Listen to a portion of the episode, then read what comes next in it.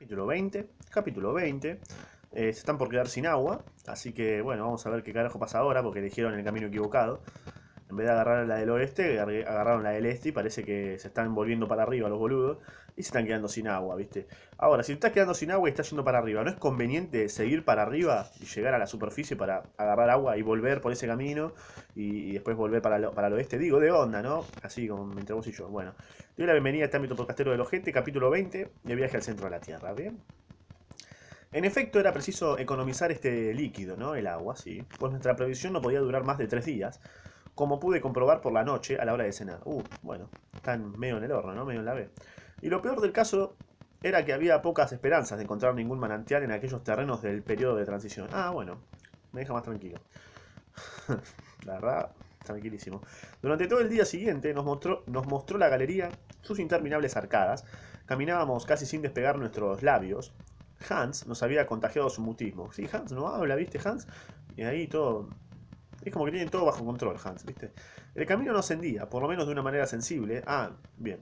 Y hasta a veces parecía que bajábamos. Ah, F.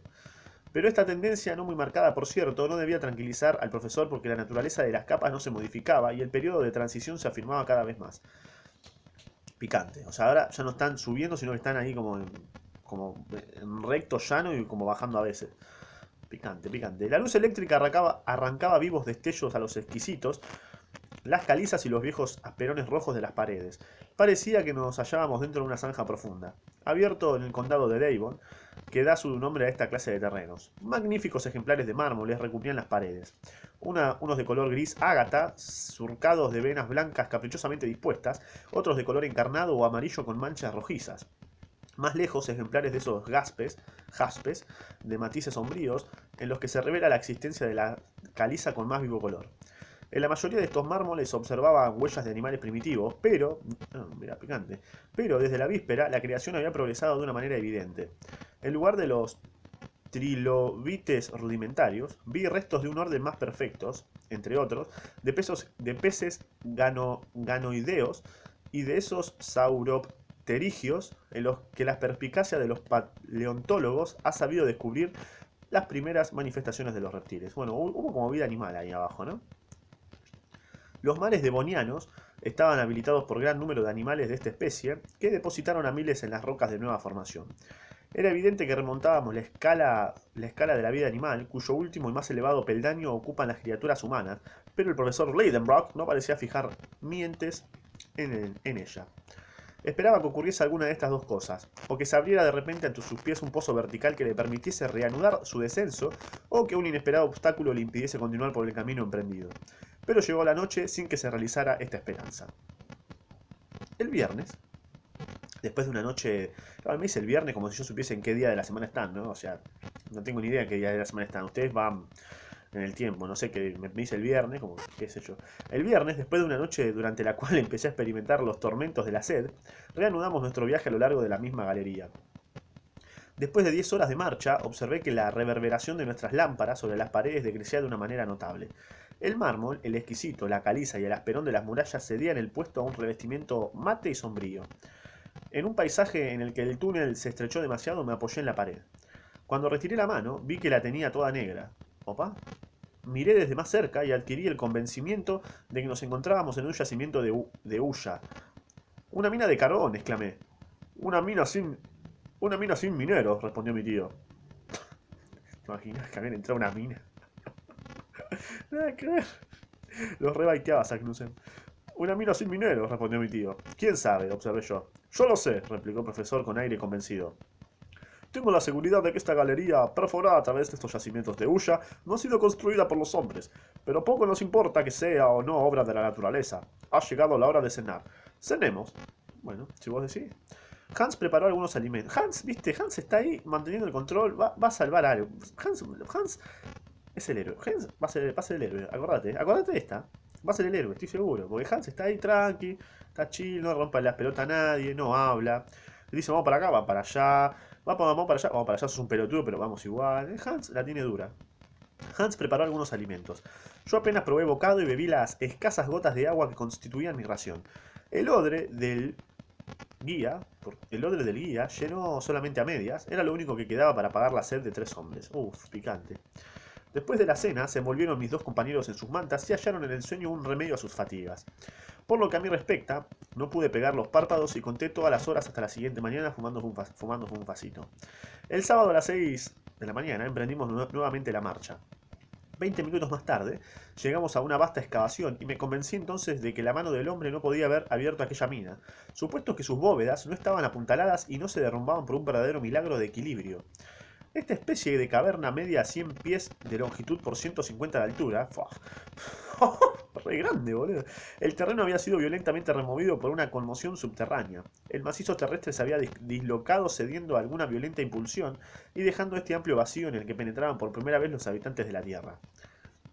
Toda la historia del periodo de la Huya estaba escrita sobre aquellas paredes sombrías, cuyas diversas, cuyas diversas fases podían seguir fácilmente un geólogo. Los lechos de carbón se hallaban separados por capas muy compactas de arcilla o de asperón y como aplastados por las capas superiores. En aquella edad del mundo que precedió al periodo secundario, la Tierra se cubrió de inmensas vegetaciones debido a la acción combinada del calor tropical y de una humedad persistente. Una atmósfera de vapores rodeaba por todas partes al globo, privándole de los rayos del sol. Este es el fundamento de la teoría de que las temperaturas elevadas no provenían de dicho, astre, de dicho astro, el cual es muy posible que aún no se hallase en estado de desempeñar su esplendoroso papel. Los climas no existían todavía y en toda la superficie del globo reinaba un calor tórrido que medía la misma intensidad en él en el Ecuador que en los polos. ¿De dónde procedía? Del interior de la Tierra, papá. ¿De dónde va a proceder? A pesar de las teorías del profesor Leidenbrock, existía un fuego violento en las entrañas de nuestro esferoide, cuya acción se hacía sentir hasta en las últimas capas de la corteza terrestre. Privadas de las plantas del benéfico influjo de los rayos del sol, no daban flores ni exhalaban perfumes, pero absorbían sus raíces una vida muy enérgica de los terrenos ardientes de los primeros días. Había pocos árboles, pero abundaban las plantas herbáceas como céspedes inmensos, helechos, licopodios, ciguarias y asterofilitas, familias raras cuyas especies se contaban entonces por millares. A esta exuberante vegetación debe su origen la hulla, o sea, el carbón. El carbón, ¿no? Sí. La corteza aún elástica del globo obedecía a los movimientos de la masa líquida que le cubría, produciéndose numerosas hendeduras y grietas, y las plantas, arrastradas debajo de las aguas, formaron poco a poco masas considerables. Entonces intervino la acción de la, de la química natural en el fondo de los mares, las acumulaciones vegetales se convirtieron primero en turba, después gracias a la influencia de los gases y el calor de la fermentación se mineralizaron por completo. Bueno, está haciendo como una clase de, geología, ¿no? De toda, de toda la historia, eh, debajo de la Tierra y cómo se formaron un montón de datos interesantes, qué sé yo. De este modo se formaron esas inmensas capas de carbón que el consumo de todos los pueblos de la Tierra no logrará agotar en muchos siglos. ¿Vos decís? No sé, ¿eh? Acá ya se está agotando. Estas reflexiones asaltaban mi mente mientras consideraba las riquezas hulleras acumuladas en esta porción del macizo terrestre, las cuales probablemente no serían jamás descubiertas. La explotación de estas minas tan distantes exigiría sacrificios demasiado considerables. Por otra parte, ¿qué necesidad había de ello toda vez que la hulla se haya repartida, por decirlo así, por toda la superficie de la Tierra en un gran número de regiones? Era, pues, de suponer que al sonar la última hora del mundo se hallasen aquellos yacimientos carboníferos intactos y tal cual los contemplaba yo entonces. Sí, sí, bueno, sí, sí. ah, o sea, lo que está diciendo es, imagínate si todo este carbón fuese, porque en esa época se usaba el carbón, no había electricidad, no había petróleo, creo. Eh, o, no estaba tan explotado, solamente se explotaba el carbón. Entonces, era como la principal fuente de energía era el carbón y decía, mirá, si repartimos esto para todos, ¿no? Picante, ¿no? Entre tanto, comunista. Entre tanto, seguíamos caminando y era yo, a buen seguro, el único de los tres que olvidaba la, la, largura del camino para abismarse en consideraciones geológicas. La temperatura seguía siendo aproximadamente la misma que cuando caminábamos entre lavas y esquistos.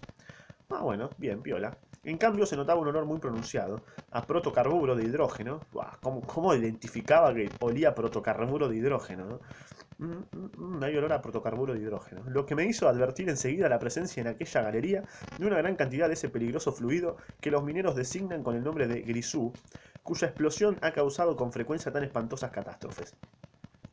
Afortunadamente nos íbamos alumbrando con los ingeniosos aparatos de, de Sí, por desgracia, hubiésemos imprudentemente explorado aquella galería con antorchas en las manos, una explosión terrible hubiera sido, hubiera puesto fin al viaje, suprimiendo radicalmente a los viajeros. Picante. La excursión a través de la mina duró hasta la noche. Mi tío se esforzaba en refrenar la impaciencia que le producía la horizontalidad del camino. Y sí, está como muy jugado ya. Las profundas tinieblas que a 20 pasos reinaban no permitían apreciar la longitud de la galería, y yo empezaba yo a creer que era interminable, cuando de repente a las 6 tropezamos con un muro que nos cerraba el camino. No, a mí. Ultra F. Ni a derecha ni a izquierda, ni arriba ni abajo se veía paso alguno. Habíamos llegado al fondo de un callejón sin salida. No. F. F, F, pero la verdadera F. Si llegaste hasta acá, poné F en el chat duramente, ¿no? Que no, que no tenga contexto alguno, el que no entiende, no entiende. Comentá F de una, boludo. Llegaron y no, no, tienen salida. ¿Y ahora qué haces? ¿Tengo que volver para atrás? Te recabió. Bueno, tanto mejor, exclamó mi tío. ¿Cómo tanto mejor? Me está cargando, tío. Al menos ya sé a qué atenerme. No, es este el camino seguido por Saknussemm y no queda otro remedio que desandar lo andado. Descansemos esta noche y antes que transcurran tres días habremos vuelto al punto donde la galería se bifurca. el, tío, Una cachetada, le doy. O sea, la puta que te parió. Bueno, igual sí, ¿qué le vas a decir? Ya está. Yo también fui... Sí, dije yo. Si nos alcanzan las fuerzas. ¿sí? Yo estoy ahí lo cago a palo. ¿Qué crees que te diga? ¿Qué crees que te diga? Yo cago palo. ¿Y por qué no, no, no nos han de alcanzar? Porque mañana no tendremos ni una gota de agua. ¿Y valor? tampoco tendremos valor, exclamó el profesor dirigiéndome una mirada severa. Mira, el valor me lo paso por los huevos porque no tengo agua, así que, qué sé yo. Si no tengo agua es como que no puedo tener valor, así que primero el agua y después el valor.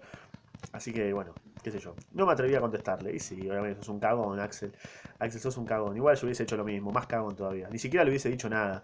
Hubiese agachado la cabeza. Ya me hubiese dado la vuelta, caminado para atrás. O sea, ni siquiera le hubiese dicho nada. Miro eso y digo, uh, la puta madre. Mirá, no sé qué pasa, no sé qué pensás hacer. Yo empiezo a caminar para allá, ¿eh? Lo mismo.